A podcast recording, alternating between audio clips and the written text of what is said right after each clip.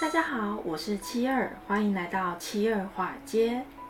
现在呢，股市在高位啊，然后消息面非常的混乱，市场行情非常难把握吧？那我们现在是不是应该要暂时退出股市比较安全呢？好，订阅按赞，按下去了吗？那就让我们开始吧。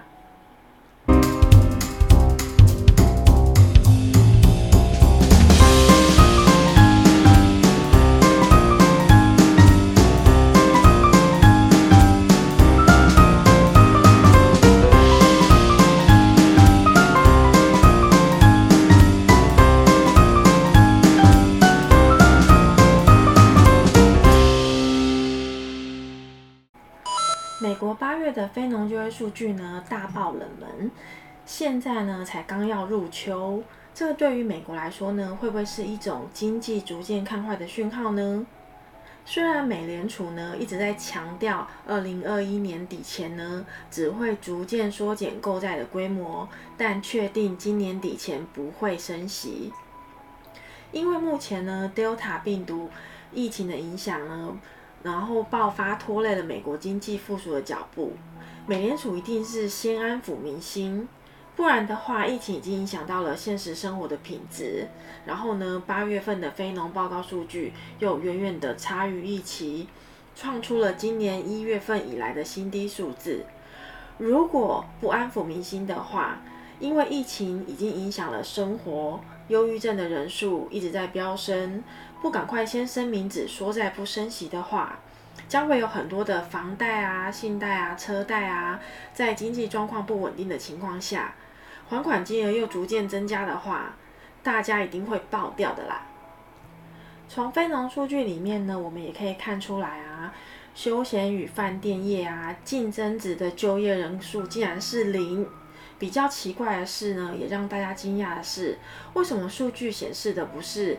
呃，逐渐放缓，而是增长为零呢？这真的是太奇怪了。你看哦，迪士尼乐园重新开放了，学校也开学了。正常来说呢，就业人口数应该要有上升才对啊。那为什么净增长竟然是零呢？有知道真相的朋友们，可以在下方留言告诉七二和小花，帮大家解解惑啊。美国经济呢，并没有按照预期的爬起来，然后呢，九月又有很多州也要即将停发将近一年来因为疫情，所以大家赖以为生的补助金。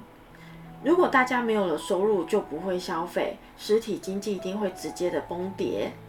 那现在刚好又入秋了，这将会是即将迎来经济严冬的一种讯号吗？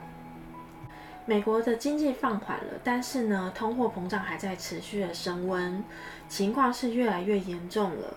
然后，Delta 病毒的影响呢，不只是影响美国而已，而是影响到了全球供应链。全球供应链呢，环环相扣。那美联储将会如何解决这个难题呢？物价上涨，但是需求却下降了，会不会真的演变成木头姐在年初预测的全球性通缩的发生？老包接招吧！其实大家都非常的清楚啊，现在的购债规模早就达到了通货目标的门槛，就像在华尔街走跳的我们一样呢，也都清楚股市有泡沫，只是不知道什么时候会破而已。在这种紧绷呢，又舍不得离开的情绪下呢，无限轮回的卡在了花街里面。你以为只有我们是这样的吗？Fed 的主席鲍威尔上个月底呢，发表了全球央行年会的演说，他提到了 FOMC 七月份的利率会议上面，我和大多数参与者指出呢，如果经济发展如预期那样的广泛的话，认为从今年的呃，从今年开始呢，降低资产购买的速度可能会是适合的。这种似是而非的发言呢，可能是连老包自己都不知道自己在说什么吧。目前呢，纳斯达克、标普五百以及罗素两千都在高位，而且都出现了高九的警示喽。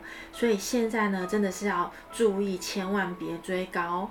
硬要追高的朋友呢，真的要用拖鞋打屁股。用麻将尺打屁股，然后再放狗咬你的屁股，这真的是非常危险的。然后呢，UVXY 呢现在也在低位，随时都会有冲上去的可能，所以大家请再再忍忍，大盘应该很快就要出现小幅回调的机会了。回调呢，请继续做多。接下来呢，我们可以重点关注已经在那边摆烂很久的道琼斯板块，因为它都已经躺在那边好几个月了，不做多它是要做多谁呢？逢低做多白马股呢，就是王道。很多的投资人呢，总是会认为，当市场不确定性越低的时候呢，对股票的投资是最有利的。其实呢，数据证明了，有很多人看空，也有人很多人看多的市场，才是具有上涨的潜力。消息面呢越混乱，货币和财政政策的不确定性低于水平的时候呢，逢低做多，逢高止盈，这将是在股市得到丰厚回报的关键哦。股市呢，就是乱世里面的一盏明灯。当世道越乱的时候啊，股市就会越旺；而经济前景趋于稳定的时候呢，股市的表现反而会变差哦。所以呢，趁着一片混乱的时候呢，进入股市布局啊，通常会有平均百分之二十的年化报酬率哦。所以呢，与其担心政治面的不确定性，我们呢反而更应该要趁着回调的时候呢，买入估值合理的股票，并且在投资里面得到获利哦。所以呢，越混乱的时局，才越有机会赚钱哦。再过几个小时呢，又要开始跑马了。七二华尔街呢，预祝大家交易顺风顺水，所以别忘了帮我们订阅、按赞、加分享。那我们就下期见喽，拜拜。